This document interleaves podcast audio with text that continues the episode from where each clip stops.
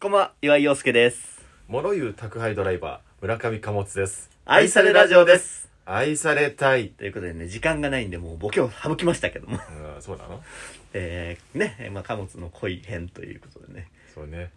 ええーー新シリーズが始まりましたけどパート1では、まあ、ちょっと出会って、貨物さんがどういう感じでした。まあ、人うん大きな人見知りでしたって話を主軸にしたんですけど。あとね、僕のやっぱりね、誤算だったのはねう、んまあ、貨物さんが自分のことを喋ってないで、職場の人に。あそう いそうや、やっぱちょっとさすがにさ、保険金のことは伝えといてくんないと。 伝えるわけねえだろお前伝えるわけねえまだ男の同僚ならまだしもね男の同僚には言ってんのえー、保険金は言ってない親が死んだは言ってるよあーだってそれをファニーに話せる親が死んだことだけえファニーにファニーにって何保フ険ァニー金保険金があってもファニーになんないよフ別ァにニーシリーズのさえ吉本がやってるファニーなんとかみたいにいっぱいあるじゃんうんうんあのファニーデスペアレンツ フだからなんでスペアレンスファニーにできないんだよそんなにァニーオンラインデスペアレンツでさオンラインにしなくていいですねもう載せなくて配信してるしてね配信なんかいやだからうんあとお笑い養成所行ってたことも言ってなかあったしそれは本当にそれはもうマジ誰にも言ってなかった会社の人にあと大学で単位2しか取ってなかったことも言ってないしだからその辺はだからもう愛されラジオみたいにうんパッパッパッとお送りしたんですよね貨物さんの人生みたいなの、うんそうまあ、どういう人ですっていう、うんでそういうあのボケみたいな要は貨物がそういうダメなところがあるんですようんみたいなことも言いつつ、僕はやっぱり今回あのなんていうのかなそのヒロヒロインに対するうん引き立て役でやっぱ言おうと思って、その脇役モブ、モブみたいな感じでいるにはどうすればいいかなって思ってやっぱ貨物の良さを知ってもらいたいっていうのがあったから、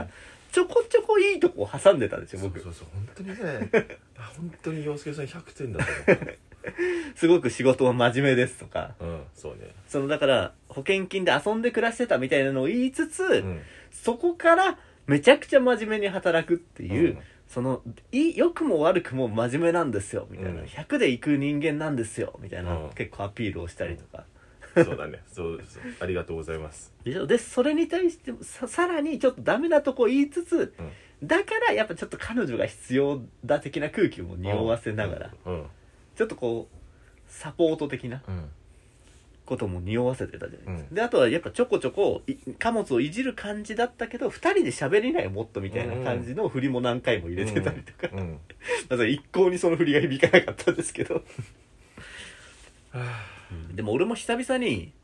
あのああいうあうんまあなんていう別に合コンじゃないですけど、そういう感じの場にうんいて、あのー貨物さんとそういう場に行くの初めてじゃないですかだか確かにそうだねらね新鮮だったねうんああ人って親が死んだことでそんな笑わないんだっていうねえさそうなんだよそれはそれはあんま受けなかったそこだけ大誤算だったうんね、なあうん全然受けなかったなうん面白かったわよなよせよせさんちゃんと言ってたんだよちゃんとなんか綺麗うんコンパクトにまとめたよな親が死んだ話コンパクトをにまとめたし一番最初にこれ全然笑っていい話なんですけどで入ったからそうそうそうそう でさらにそんな来なかったからもう一回言ったもんね、うんこれを僕らの仲間内では笑ってるんですっていう話を、うんそしたら「いやいやまあそれは」みたいな感じで、そうだからそしたら貨物も慌てちゃってさ、うんあのお得意の家の話をね、うんそう俺もははさ言うしかなくてさ慌てちゃってね受けないからうん受けない慌てかてらもうそうそうそうもう洋介さんが家に来た時に、うん家をいっぱいあるのを見てポーカーができるなっていう話をしちゃってる得意のね、うんそうそうそうもうパッケージ愛線ラジオで8万回やったと言われるパッケージが得意技をお送りしたのにね、もうシーンだったよなシーンとしてでも俺俺もも慌もうて一人ポーカーフェ イスで慌ててさ、うん慌ててさ次出そうとしてたさ、うん母親はすぐ死んだっていうのをさしまったもんね、うんいやダメ絶対ダメそうそう絶対にこれは受けないと思って、うん母親起きたらすぐ死んでたんだもんなのさ、うんもう二の矢をさ、うんすぐしまったもんねしまった方がいいよいやーだからね、うん勉強になりましたあの両親が死んだ話あんま受けねえっていう うんだからじゃねえか餌ラジオこんな伸びねえのそこがあんまり受けてないからずれてんでずれてんでそこが惹かれてんのかなめちゃくちゃ、うんうんめちゃくちゃ惹かれてたらどうする、その話 が世の中的にうわでクレイジーな人間だけ、うん面白い面白いっつってんだよ、うんだからウケないのてかだから言ってなかったの俺も洋介さんに出会うまででも俺らの仲間内では大爆笑をかっさらってたんだけどな、そうなんでそうだよなやっぱ麻痺してたよなその、うんそうそうそう世の中8割方受けると思ってたらうさ、ん受けねえなーっていうでもねでも男の同僚にはすげえウケるのよこのああやっぱねうん男は親死んだ話好きだしね分かんないよ男はヒーローも好きみたいな知ってるみたいいやただやっぱ年齢重ねるとさそこがリアルになっちゃうっていうのもあるよねなああそうだね本当に親亡くなってる人とかだったらちょっとさうんより引くんじゃないああそう笑ってりゃうん笑ってらーって思う舌を出して笑ってらーでって思もうもうな死んだやつって笑いにするぐらいしか価値ねえしな本当そうだ本当そうなんだよ本当そうなんだよ生きてねえしな生きてねえんだから何もできないんだからそんなのなうんあ、悲しくされてどうなんだよって感じだよないや本当そうだよただただ金かかんだよ墓の維持費とかで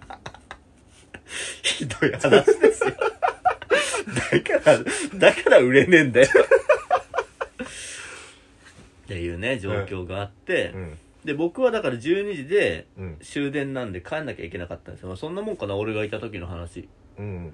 でもそういう話結構だから割とね僕は頑張りましたよ僕自分で言うのもなんですけでども祝いますよもう 100, 100点100点100点でしたねで村上貨物がずっと0点 だからずっと100ゼロだったいそうそうそうそうやだから貨物が俺だから帰る時に不安だったのがうんめっちゃ飲んでたじゃんうんめっちゃ飲んで帰る直前なんて日本酒をボトルちっちゃいボトルの日本酒だったけどうん一人でずっとそれを飲んでて、うん帰る直前にめちゃくちゃ酔っ払ってたんですよ貨物がああその辺までは、割とまあ、すげえ飲んでんなとは思いつつ、うんまあまあ、まともに、うんまあ、まともではないかな。会話成り立ってなかったから。 うんまあまあまあまでもまあ、その同僚の女性とは喋れてたじゃないですか。うんあそうと僕とは。あうんその、ね、相手の女性、紹介してもらった女性とだけ会話がうまくできなかったってだけで。もう意味がないんだよで、僕帰る直前に、うんなんかね、気持ち悪いなってまず思ったのが、うんじゃあ僕すいません、ちょっとお先に失礼するんでお会計だけ置いていきますって言ってうんったら、貨物がなんか俺のこと肩パンパン叩いて、うんまあまあ明日も会うしね、って言ったんですあ言ったあ言ったな言ったまあなまあまあ明日も会うしね、よろしくお願いしますね、岩井さん、みたいな感じ で言い出して、もうわ、なんだこいつ気持ち悪いな、と。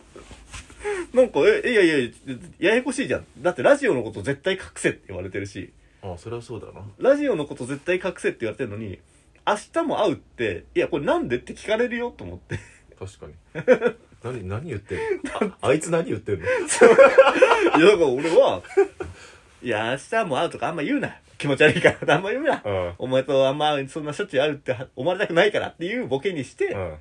さっと帰ったんです。あまた100点出してるわお前 すごいなすごいななんか100点ずっと出し続ける男だなお前は、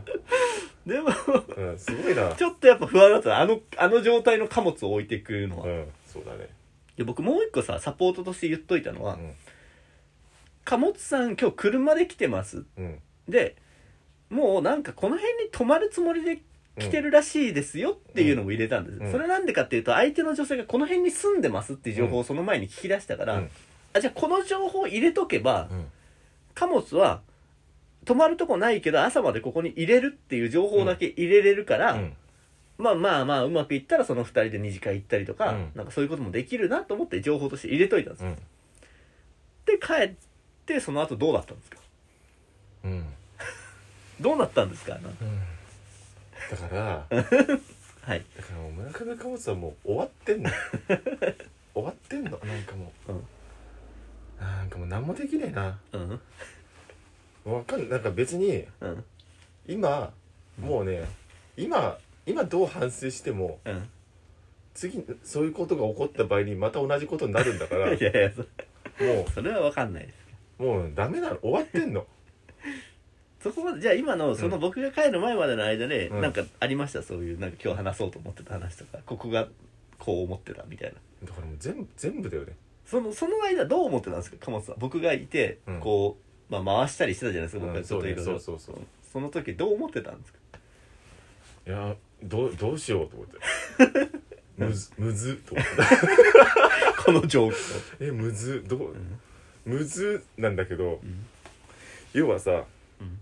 もうベタな質問とりあえずしようとうんうんしてたのなんか趣味はとかさ、うんやすそう休みの日にはどうのとか、まあまあ仕事そうだ仕よね事がどうのみたいなさ、話を、うんもうベタな話をもう最初だから聞こうって思って俺は来たの、うんしたら後ろになんかなんか20代の尖った村上貨 物がずっと俺の背後に立ってるの、うんはい背後霊みたいな、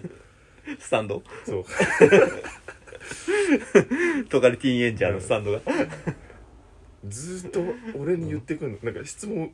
しようかなと思ってると、うんお前なんかすげえベタなこと聞こうとしてるなお前っうんていうもう意味意味わかんない意味わかんない背後霊がずっと喋ってくるの、で俺も何もできないのなんか、でなんか全全方位からもう見見られてる気がしてうる、ん岩岩井陽介岩井陽介とその背後霊に挟まれちゃっても いや俺は岩井陽介はうんもう聞聞いた方が聞いた方がいいよ、うんで俺もそう思ってんだよ、うんでもその背後霊が止めてくんだよ夜消せでもうさすがに俺もだからさ30超えたからこの背後霊もういないだろうなと思ったら、うんちゃんといるんだもんいやじゃあそのハイゴレがいるんだったら面白いこと言ってくださいよえそのハイゴレに従うんであれば、うん面白いこと言ってくださいよあなんどういうこ普通の質問ができないんだったらああそそういうことのハイゴレ面白いこと言えよお前って言ってるだけでしょ、とうんそうそそううじゃあ面白いこと言ってくださいよ じゃ面白いこと浮かばないんだもんだからだからおお実力ないんだからベタなこと聞けばいいのになんかじゃあそのハイゴレは何のためにいるんだよだから尖ってるねずっとただ尖ってるやつなたのだずっと尖ってるほんと邪魔だったうんまあじゃあ続きはまた次回ということでねねえー来週ですねお楽しみに、来週はいえーお相手は岩井陽介と村上貨物でしたありがとうございました